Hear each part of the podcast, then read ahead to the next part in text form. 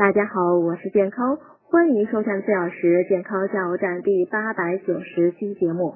今天讲远离伪劣食品，注意六点上集。